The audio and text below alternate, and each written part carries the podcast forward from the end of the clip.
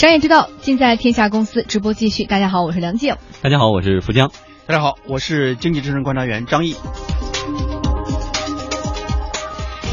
接下来我们要为大家关注二零一六中国城市生活质量报告。在这份质量报告当中，我们显示城市生活质量的主客观指数是相互背离的。嗯，因为我们也提到每个城市呢都有着自己的特色。那么在哪个城市的生活质量是最高的呢？啊，昨天发布的。这一份二零一六年中国城市生活质量报告给了我们一种参考答案吧？可能因为每个人的个人感觉也不同嘛。哎，颇有一种要放榜揭晓答案的这紧张心情哈。我们来说一说，啥好紧张的呢？看看您所在的城市到底是一个什么样的排位？这一份二零一六年中国城市生活质量报告包括三十五个城市的生活质量的主观满意度指数和客观经济数据指数。嗯，那调查方呢，通过对三十五个城市居民的生活质量主观感受进行了随。机的电话调查之后呢，通过统计数据分析，得出了描述城市生活质量的五个主观满意度的分指数，分别是生活水平、生活成本、人力资本、社会保障和生活感受啊。通过这几个角角度来分别反映城市生活质量的某一个特定的方面。好，有主观和客观。那我们先来说主观。二零一六年生活质量主观满意度排名前十名的城市是。从头到尾啊，宁波、杭州、昆明、南宁、重庆、成都、大连、济南、西宁、呼和浩特前十位，第一名到第十位。对你发现没？前七位都是南方的城市哈，到最后的时候才有北方的这个城市出现。而排名后十位的，大家听听，您所在的城市上榜了吗？贵阳、南京、郑州、福州、上海、深圳。长春、西安、兰州、厦门，这后十名说明主观满意度不太高。对，嗯，对于这份榜单呢，很多肯定有很多听众表示说同意，但是也有一些觉得跟自己的主观感受不太一样啊。在中国人民大学地方政府发展战略研究中心执行主任杨洪山看来，主观感受不同，这很正常。主观的生活质量排名不必要太在意它，主观是一种感受，基数不同，改进的状况不同，主观的排名有可能反差非常大。比如一个地方，它的基数非常好，居民很满意，但是突然有个焦点事件一发生，这个焦点事件可能会在市民中通过舆论的传播，使得市民对一些公共服务的提供部门会产生一些阶段性的，甚至是一个很小的一个时段的一个广泛的抱怨。在这种情况下，如果正好进行公众的主观满意度测评，可能它的打分就很低。主观满意度这个东西只是具有参考价值，啊，对于城市的主政者而言，可能做一个参考。嗯，我们再来关注一下这个城市生活质量的客观总指数哈。调查显示呢，城市生活客观总指数排名前十的分别是北京、深圳、南京、广州、杭州、上海、昆明、武汉、西安和贵阳。嗯，而排名后十位的是合肥、哈尔滨、南昌、海口、兰州、南宁、福州、重庆、西宁还有郑州。杨洪山认为，客观的指标啊，其实比较能够这个客观的反映出城市的公共服务的总体水平。客观的生活质量，它的依据相对于主观质量而言，它更具有持久性、稳定性。客观，我们知道生活质量它有新的一个指标，包括我们说城市的公共交通系统，包括城市的基础设施的完备程度，城市的公园绿化、文化设施，呃，基本的教育啊、医疗啊等等这些指标。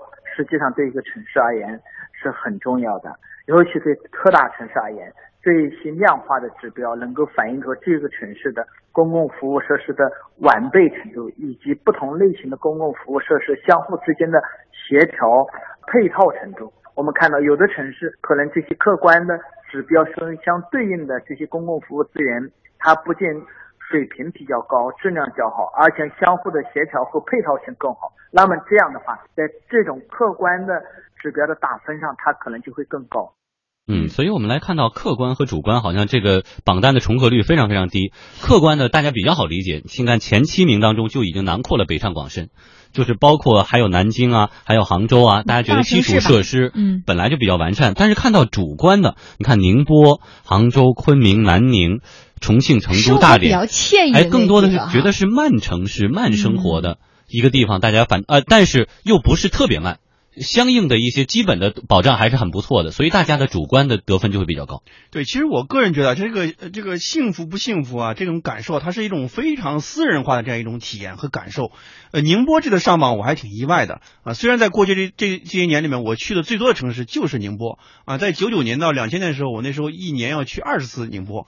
啊，就是因为工作关系，后来给宁波的企业做顾问做两年，每几乎每周都要去一趟宁波。宁波这城市确实非常好，但是我觉得厦门也不错呀，凭什么这个排名这么低？这我还蛮意外的。你像这个是长春啊，我也挺喜欢的，西安也挺喜欢，但是这个评分这么低，旅游人数太多了。你看杭州 对吧？杭州它是排第二的，但是我们知道杭州，其实你要问一下更多杭州人的话，他其实也有很多这种不满的，最大不满的房价也很高的。杭州的房价可真的很高很高的，六七万啊，那都是常态。六七万是均价是常态。那你生活在杭州的话，你的生活压力也是蛮高的。而且杭州的那种普遍的工资的收入不像我们想那么高，五六千是一种常态。包括大连这样的城市，哎，也是在前几名的。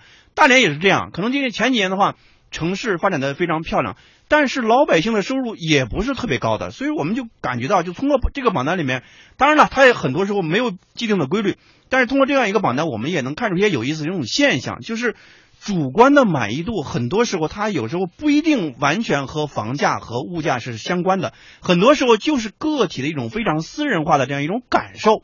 所以说，对一个城市满意不满意，并不完全是我们所理解的物价高，然后房价高，这些城市肯定就不幸福，感受就会一落千丈。这种感受呢，你看宁波、杭州房价都是非常高的。那么西宁，哎，也是挺有意思，排在前十名。西宁的人均收入大概是人均可支配收入大概是两万块钱左右。那么宁波呢，大概是三万八，杭州呢，大概四万多一点。嗯，就是这三个城，你看都它，但是它都是前十名里面的。这说明什么呢？就是我们的人均的可支配收入可能和你的主观感受也不是完全正相关的啊。因为西宁这次上榜的话，哎，我觉得也有点意外。因为那个城市的话，它的普遍的人均的收入大概是两千块钱左右，就在那个地方生活的话，这个收入确实很低的。我的一个同学，九八年毕业之后到那边工作了十五年，干到了副处级，然后干到了正高，依然是拿了不到三千块钱。然后去年的时候去了无锡，无锡给他翻了一倍，呃，翻了好几倍，拿一万块钱。一万多，然后给他帮他解决住房的问题，后来就从西宁去了无锡。但是这些城市，哎，居然也上榜了。所以这些有意思的现象就告诉我们，我们可能常识里面感觉，就是物价高低和房价高低会影响一个人的幸福感，可能还不完全是一种常态化的一种感受。他可能各种感受可能就是多因素的一种对很多综合因素的这样一种决定。而且这种调查问卷的话，它很多时候也不是一个完全科学的这样一种问卷调查。嗯，还有就是在这个调查问卷当中，我们发现刚。刚提到的这两个主观指数和客观指数上榜城市有一个背离的现象，为什么会出现呢？广告之后我们继续为大家揭晓。理财我要专享，我要多种期限，我要安心。民生银行理财产品丰富，选择多，新开户、社区、消贷、新月生活等客户可享受专属产品，就是这么贴心。中国民生银行九五五六八，投资需谨慎。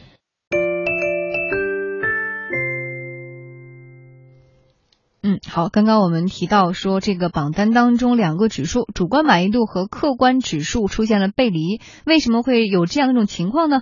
中国国际经济交流中心区域研究部副研究员马庆斌认为，这种情况还是值得我们来重视的。他说，这反映出了城市发展过程当中的一些共有现象，是哪些呢？一起来听。在主观的排名前十名和客观的排名前十名里边啊，为数不多，好像只有杭州啊，在这个交际里边，也就是说，很少的城市达到了基础设施建设，包括。搞这个城市建设过程中啊，他有自己的一套思维的方式。那么另一方面，老百姓的主观的感受又是另外一套这个体系。这时候你会发现，交集里面，咱们目前来看，过去的很多年城市的发展过程中啊，真正的转变过来，就是这个指导思想还是要进行一个更好的去端正啊。那么另一方面，往往是那些经济发展很快，恰恰这个生活在其中的这个老百姓，往往呢感觉到这个生活质量不是特别高。就是因为这个交通拥堵啊，就学就业，包括这个新鲜的空气、啊洁净的用水等等一些与老百姓密切相关的这些生活方面的东西啊，地方政府呢可能下一步需要更多的去考虑。在今年的排行榜当中，最让人意外的是厦门。二零一五年，厦门的生活质量主观满意度曾经排名第二位，连续四年排名到前十，非常优质的一个成绩。但是今年呢，以三十五名的名次排名垫底。报告的撰写者认为，这或许和城市管理啊、房价走势、生活成本等因素是有关的。嗯，而在这个马清斌研究员看来呢，他认为厦门垫底的原因可能比较复杂，但是也提示我们，城市的发展要追求协调，必须要用服务的心态来进行城市建设。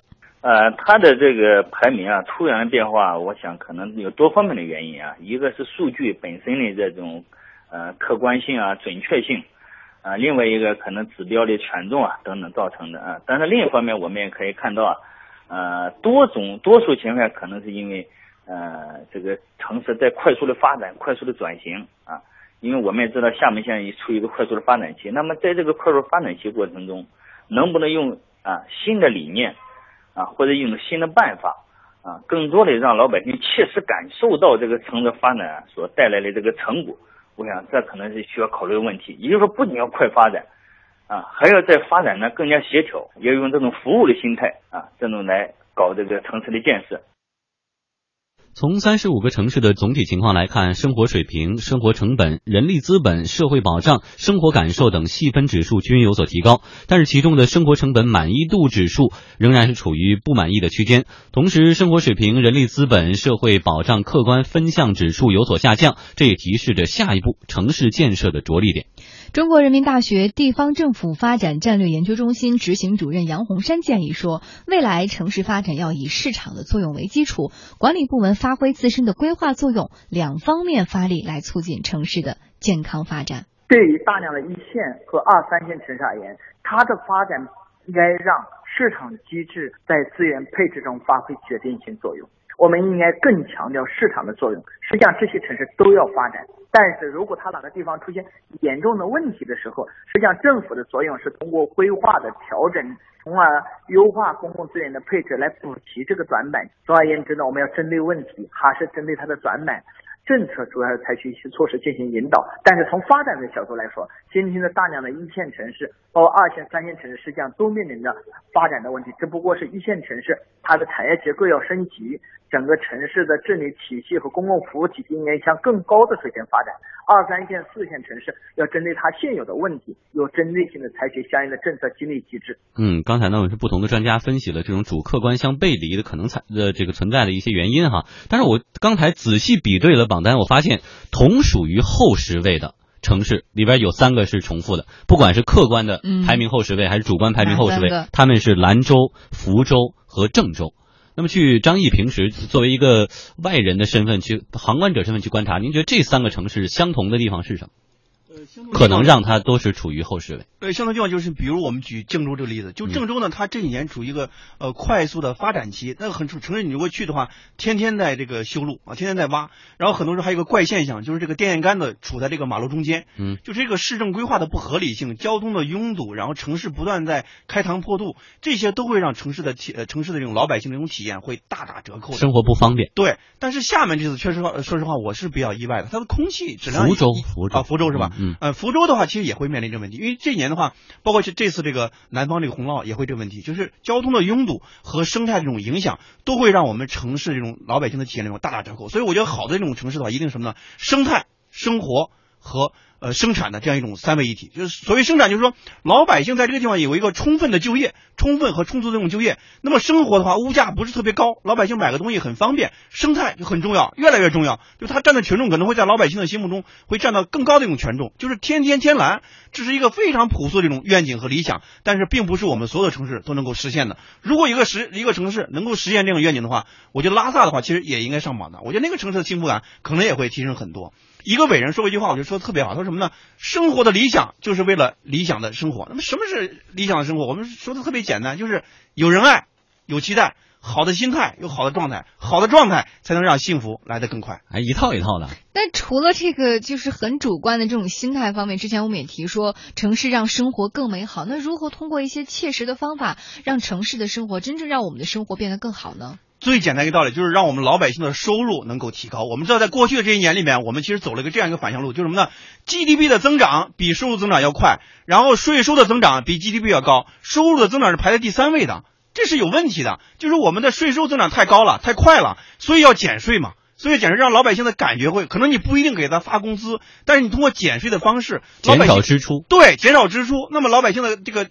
钱包也会感觉更更鼓一些。还有就是能够把这个环保呀、交通啊这种有些进行一些有效的一种治理。那还有就是创业这个问题，对吧？很多人你鼓动他去创业了，但是你外围这种环境如果不好的话，创业的话难度更大，那么可能就是失业了。这是一个很现实的问题。就这些问题如果能处理的好的话，还有很多现在很多城市都把这个创业现在提得很高，它不是一个口号，而是一个实实在在的一种行动，而不更多的也不是一个走过场，就是能够创呃提供这种宽松的这样一种环境，宽松的这样一种营商的环境，让更多的企业愿意去你这个城市去投资。有投投资的话，有产业才有就业，有就业才有生活这种改善。那么，比如像沈阳这种城市，很多企业不敢去啊，为什么不敢去？开门迎客，关门打狗，你这样城市你敢去吗？很多东北城市就是这样的。那么这些城市的话，对于企业体验不不会特别好，那么对于老百姓、对于居民的感受和体验也不会好到哪儿去嘛。嗯，看来就是想让这个人民群众生活的更加幸福，一方面就是提升服务水平啊，另外一方面还要加强这些公共设施的建设啊，可能是多方面的因素才能让我们真正的感受到生活的幸福和美满。